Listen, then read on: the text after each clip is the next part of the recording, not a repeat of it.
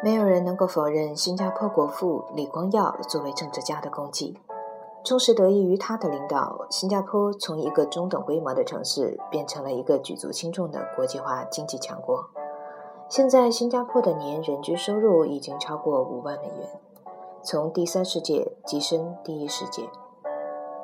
快六十岁时，李光耀开始怀疑和思考，自己所拥有的有多少是先天决定的。又有多少是后天培养的？如果没有那些经历和考验，自己会与现在有所不同吗？其实，作为政坛领袖，他很早就开始对各国民众和领导人做经验主义式观察，形成一套阅人术。四十年间，作为国家领导人，李光耀也一直在努力遴选合适的人才担任重要职务。在他看来，一个人身上所具有的无法确定衡量的品质，即性格，再加上他所具备的心智能力、知识和纪律性，构成了一个人的领导力。根据观察，李光耀相信，一个人的能力、癖好和性情中有百分之七十都是由遗传基因决定的。如果你原本就是有能力的人，那么你就会成长为有能力的人。如果你原本就行动缓慢，那么你就会成长为行动缓慢的人。这些是注定的，什么都改变不了。美国人的书本上说，人可以通过培训成长为领导人。李光耀持反对意见，他认为领导才能是先天因素决定的。一个人可以被培训成经理人，但没法被培养成领导人。除非他们本来就具有非凡的动力、才智和毅力，以及敢于征服一切的意志力。多年来，李光耀和很多企业 CEO 交谈过，他认为，在他见过的所有人才管理制度中，荷兰皇家壳牌集团的制度是最好的。壳牌的人才评估系统把人的特质归结为三种：强大的分析能力、合理把握事实的能力和善于总结原则。并关注基本事实的能力，这就是人的直升机素质，既能从宏观的角度鸟瞰事情和问题，又能确认关键细节，调整焦距，对症下药，能够明确的知道什么事情有可能实现，什么事情没可能。但若只关注现实，又会变得平庸和碌碌无为。所以，领导者还必须具有超越力。超越无处不在，在外出旅行和访问期间，李光耀会注意观察一个社会、政府是如何运作的，思考运作的好的原因。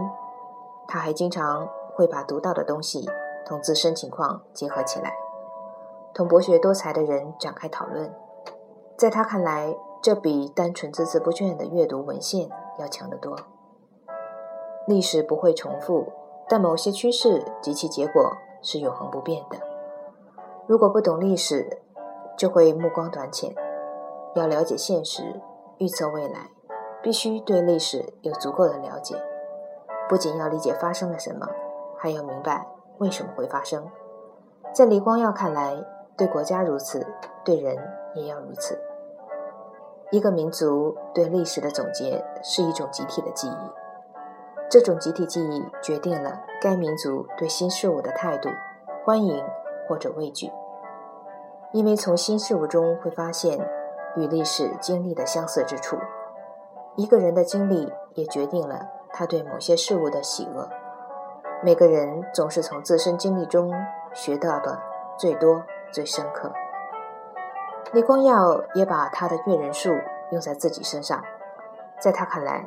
二战期间，日本对新加坡的侵略给他上了一堂最深刻的政治教育课。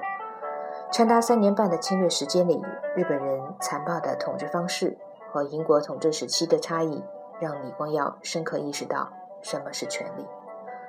这对他影响深远。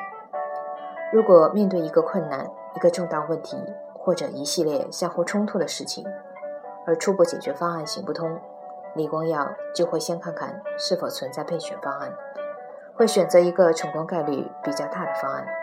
但如果他以失败告终，还有其他方案，他从来不会在一棵树上吊死。李光耀从来不搞理论研究，注意力永远放在把事情办好上。会问：怎样才能做好这项工作呢？如果在查看一系列决定与方案之后，发现某个方案切实可行，他才会努力找出这个方案背后的原则，而不是颠倒过来。他只对行得通的事情感兴趣。在李光耀论中国与世界这本书中，他从中国的未来、美国的未来、中美关系的未来、印度的未来，对中国与世界做出了自己的预测，其实都是基于他的阅人数做出的价值判断，只不过视野从个人延展到民族和国家、地区和组织。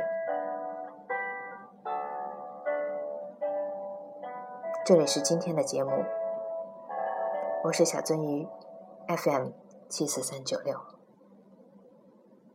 感谢你的收听。